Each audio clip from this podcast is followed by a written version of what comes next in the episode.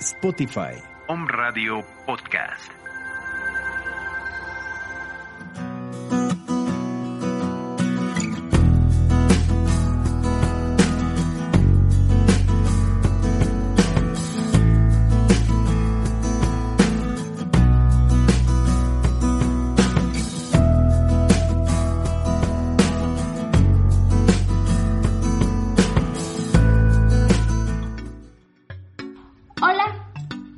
Psicóloga Anabel Luna García y soy miembro del colectivo Colapsi del Departamento de Psicología del Hospital Universitario Puebla.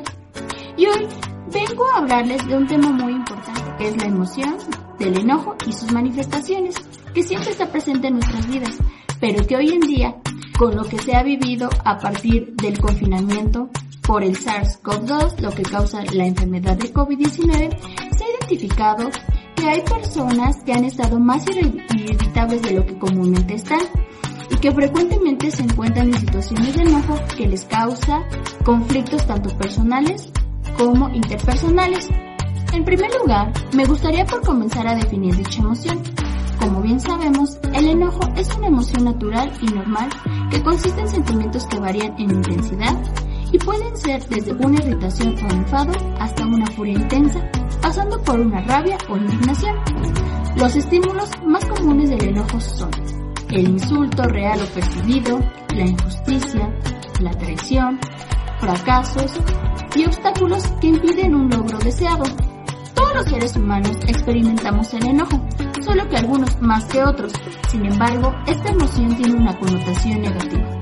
Comúnmente se percibe que es malo enojarse y que se debe evitar hacerlo. Por el confinamiento, algunas de las personas que acuden a terapia con problemas que tienen que ver con esta emoción llegan con la idea de querer cambiarlo por emociones más positivas y aprender a no enojarse. Pero, ¿el enojo es negativo? Es importante cuestionarnos acerca de ello. En realidad no es así.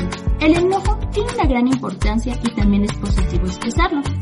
Tan es así que si las personas no tienen la capacidad para sentir y expresar hacia afuera su malestar, se terminan enojando consigo mismos y causa que su autoestima baje y puedan llegar a deprimirse.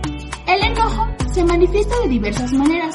Puede ser suprimido, es decir, rumiar sobre alguna provocación de enojo, decir internamente insultos o maldiciones, mas no expresar abiertamente ningún malestar lo que comúnmente se conoce como explotar hacia adentro. Otra forma es lo contrario, es decir, expresarse explosivamente a través de insultos, gritos e incluso agresiones físicas.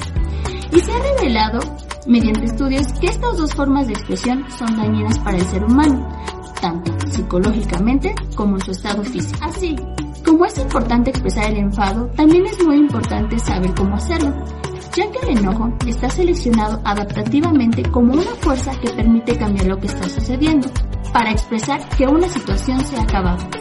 Es una fuerza transformadora que ayuda a resolver un desacuerdo, a defender nuestros derechos y a marcar nuestros límites. Pero, ¿cómo podemos expresarlo de la mejor manera? Y en primer lugar, tenemos que saber que el enojo se puede canalizar adaptativamente, es decir, crear algo constructivo y saludable. Se comienza por expresar el enojo de manera asertiva, es decir, verbalizar con gestos, tonos de voz y en general con comportamientos que marquen claramente la molestia de la persona, pero que sean socialmente aceptables. Ayudará a mejorar la calidad de los vínculos afectivos. Otra manera de hacerlo asertivamente es evitar etiquetas y juicios. Es decir, pensar que todas las personas son perfectas cuando no es así. Todo ser humano se equivoca. Es cuando aparecen pensamientos automáticos por ejemplo, de nadie me entiende, todos son malos conmigo, yo siempre tengo la culpa. Y esto es importante eh, y recomendable transformarlos por pensamientos alternativos, como no me agrada cómo piensa al respecto de esta situación tal persona, pero tiene muchas más cosas que me agradan. Aunque no siempre el enfado puede ser adaptativo, sino lo contrario, que es adaptativo, esto sucede cuando las personas están en un estado crónico y se encuentran permanentemente enojadas.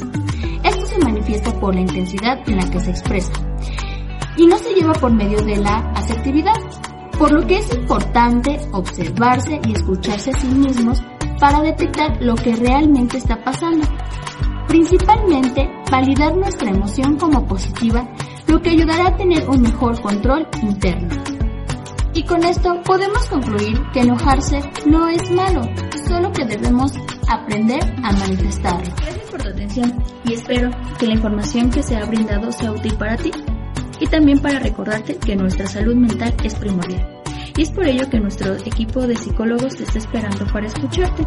Te recuerdo que nuestro servicio es completamente gratuito a través de vía teléfono.